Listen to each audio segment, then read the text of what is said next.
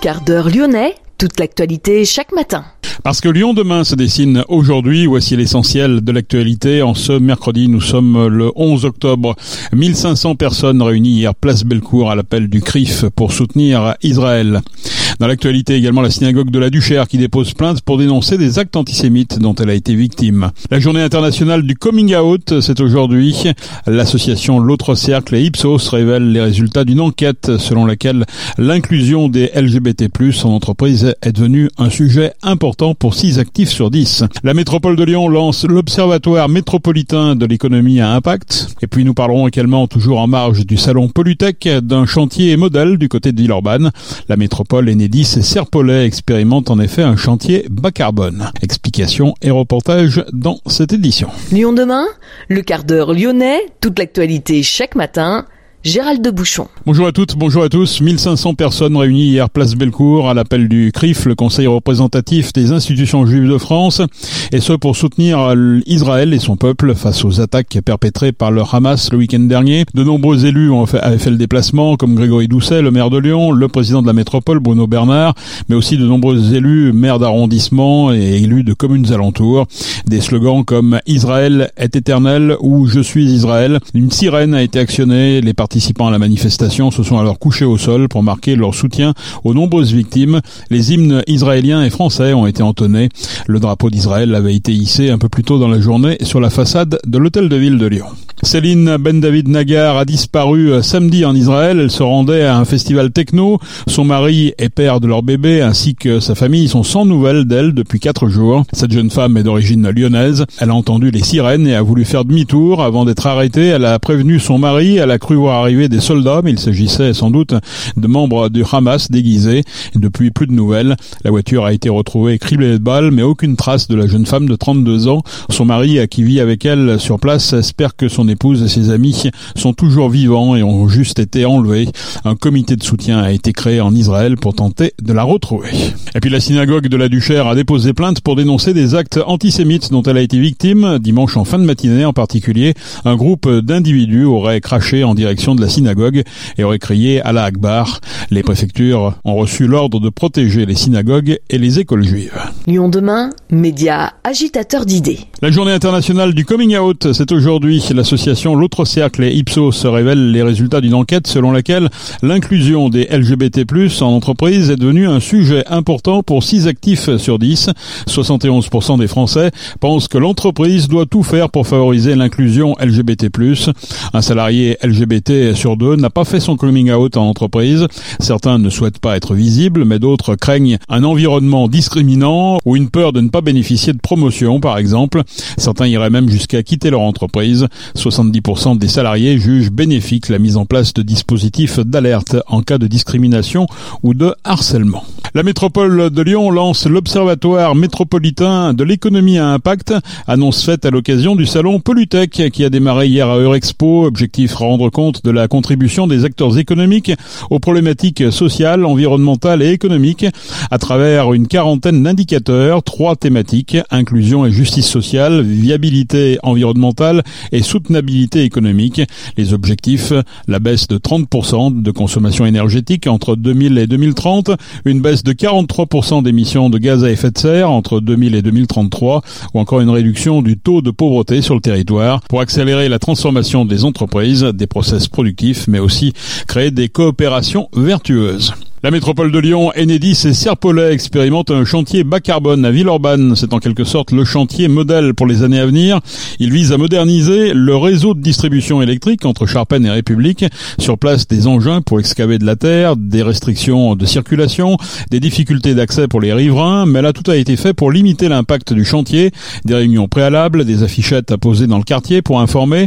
Et au-delà, il s'agit bien sûr de limiter l'impact carbone de ces chantiers appelés à se développer aux quatre de la métropole. Philippe Gelpa-Bonaro, vice-président du Grand Lyon, Climat Énergie. Une partie des vieux câbles euh, qui sont dans l'huile euh, sont sensibles, sont thermosensibles, c'est-à-dire que quand la température dépasse les 35-40 degrés, on a un risque de coupure qui s'accroît fortement parce que euh, l'huile elle bouille. ça fait un peu friture sous la chaussée et on a un enjeu donc de remplacer le plus vite possible ces réseaux de câbles. C'est exactement le cas sous, sous cette placette autour de ce rond-point Il y a pas mal d'endroits où on doit encore le faire sur Lyon et sur le, le, territoire de la métropole de Lyon. Il y a tous ces chantiers qui vont devoir euh, s'accroître dans les années à venir.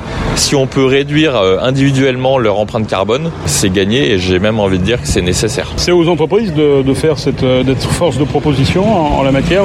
Tout à l'heure vous avez parlé euh, non pas d'écologie à la française mais à la lyonnaise. La lyonnaise, oui, mais c'est un peu le, moi c'est ce que j'appelle la transition écologique à la lyonnaise, c'est quand il n'y a pas que les collectivités ou les citoyens qui qui s'engagent et qui qui exigent euh, des choses de la part des entreprises ou des, euh, institutions, mais c'est justement quand les entreprises elles-mêmes nous proposent son fer de lance de la transition écologique pour l'empreinte carbone, pour euh, l'économie circulaire. C'est beaucoup plus facile pour la collectivité d'imposer des règles dans, euh, dans le fonctionnement des chantiers ou dans d'autres euh, dans d'autres chantiers, dans d'autres opérations.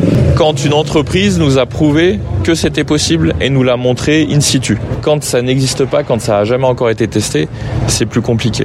Et c'est vrai que Serfim, Serpollet et Enedis sur le territoire de la métropole de Lyon sont très avant-gardistes sur tous ces sujets de transition écologique. Pour limiter l'empreinte carbone des chantiers de Wari, la métropole Enedis et l'entreprise Serpollet de Vénissieux se sont mis autour de la table pour actionner différents leviers. Un gain de 36% en émissions carbone est attendu grâce à différentes mesures qui vont de l'utilisation d'engins électriques à la réutilisation in situ des matériaux excavés. Élise Cabrol, directrice territoriale d'Enedis. On a un enjeu à réduire l'empreinte carbone de nos chantiers euh, pour atteindre l'ambition de neutralité carbone en 2050. Comment on fait? Déjà, on travaille en collectif, c'est indispensable. Et c'est ce qu'on a pu mettre en valeur aujourd'hui. On travaille en collectif avec euh, euh, notre euh, Enedis en tant que donneur d'ordre, Serpollet en charge de la réalisation des travaux et également le, la métropole de Lyon et son laboratoire de la voirie pour pouvoir retenir à tout niveau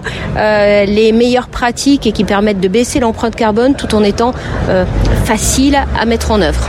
Alors il y a trois axes. Trois axes effectivement. Le premier levier qui a été euh, actionné par Serpollet, c'est-à-dire la mobilisation euh, de véhicules électriques et de euh, d'engins électriques sur le chantier euh, pour euh, baisser l'utilisation de fuel et remplacer cette utilisation de fuel par de l'électricité. Ça c'est le, le premier point.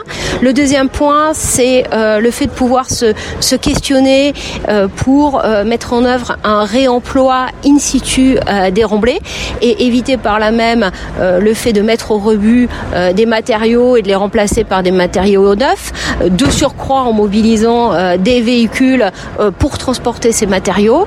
Et le troisième volet, c'est d'avoir pu mettre en œuvre une réfection définitive de la chaussée sans passer par l'étape intermédiaire de réfection provisoire et a fortiori de mettre en œuvre un revêtement définitif de la chaussée bas carbone. Voilà les trois axes qui ont été mis en œuvre et qui ont permis euh, de baisser l'empreinte carbone du chantier de euh, 36%. Est-ce que ça compte vraiment euh, dans les rejets carbone, ce, ce type de chantier? Ça pèse combien?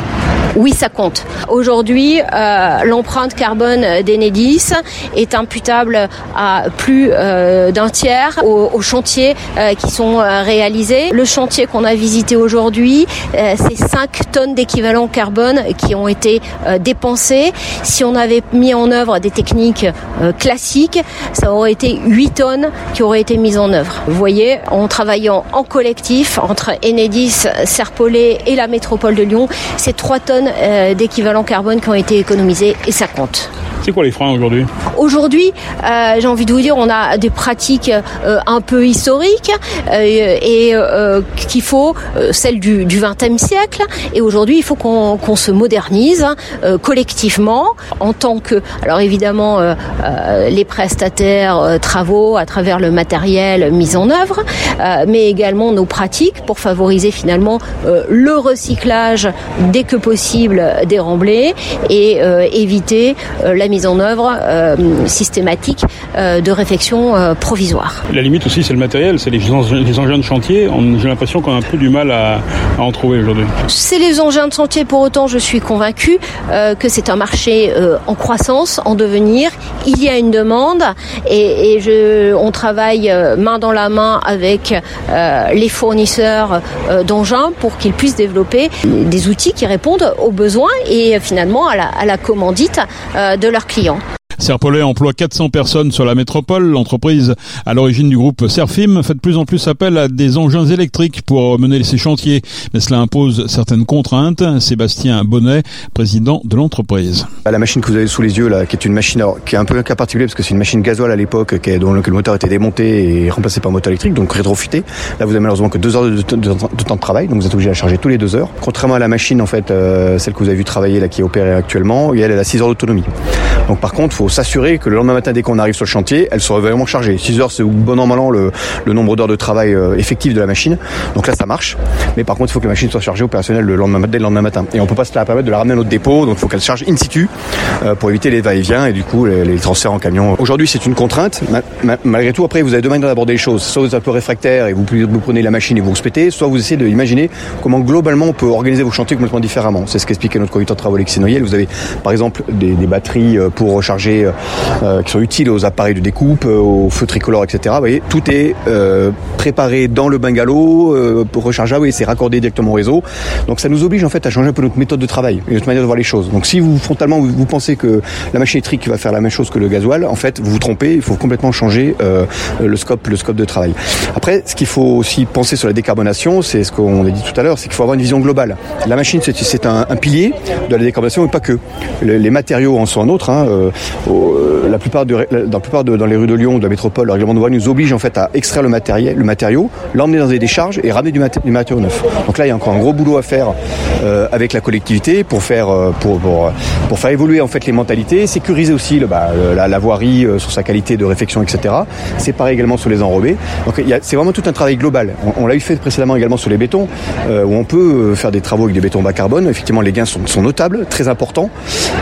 mais aujourd'hui, effectivement, les surcoûts sont pour l'instant assez prohibitif et, difficilement, euh, difficilement, j'irais, euh, accepté par les collectivités ou par les concessionnaires. Donc tout ça doit se maturer et, moi j'insiste sur le fait qu'il faut euh, avoir un raisonnement global en fait dans la décarbonation d'un chantier et pas que sur la machine électrique. Enedis vise une réduction de 20% de ses émissions de carbone d'ici 2025 en vue d'atteindre la neutralité carbone totale d'ici 2050. Les pratiques expérimentées sur le chantier de Villeurbanne ont vocation à être rapidement industrialisées pour participer à l'effort climatique. La faible pluviométrie du mois de septembre n'a pas suffi à améliorer la situation des cours d'eau. La préfecture a pris un arrêté qui place l'axe Saône en situation de crise sécheresse.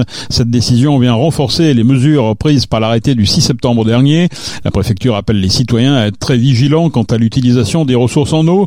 Le passage en crise priorise les usages pour la santé, la salubrité, la sécurité civile, l'alimentation en eau potable et l'abreuvement des animaux. Les usages domestiques, parmi lesquels figurent des usages des collectivités, sont majoritairement interdits. Les usages économiques et agricoles, industrie sont fortement limités, voire interdits. Des interdictions concernent essentiellement l'arrosage des espaces verts publics ou privés, l'arrosage des potagers domestiques en journée de 9h à 20h, interdit également l'arrosage des espaces sportifs publics ou privés, le lavage des véhicules à domicile et dans les stations-service, ou encore le lavage des façades et des toitures, ou encore le fonctionnement des fontaines à circuit ouvert. Parmi les communes concernées le long de l'axe Saône figurent Anse, Arnas, Chasselet, Collonges-Mondeur, Fontaine, Neuville, Rochetaillé, Saint-Germain, Saint-Romain ou encore Villefranche. C'est la fin de ce quart d'heure lyonnais. Merci de l'avoir suivi. On se retrouve naturellement demain. Je souhaite de passer une excellente journée à l'écoute de nos programmes.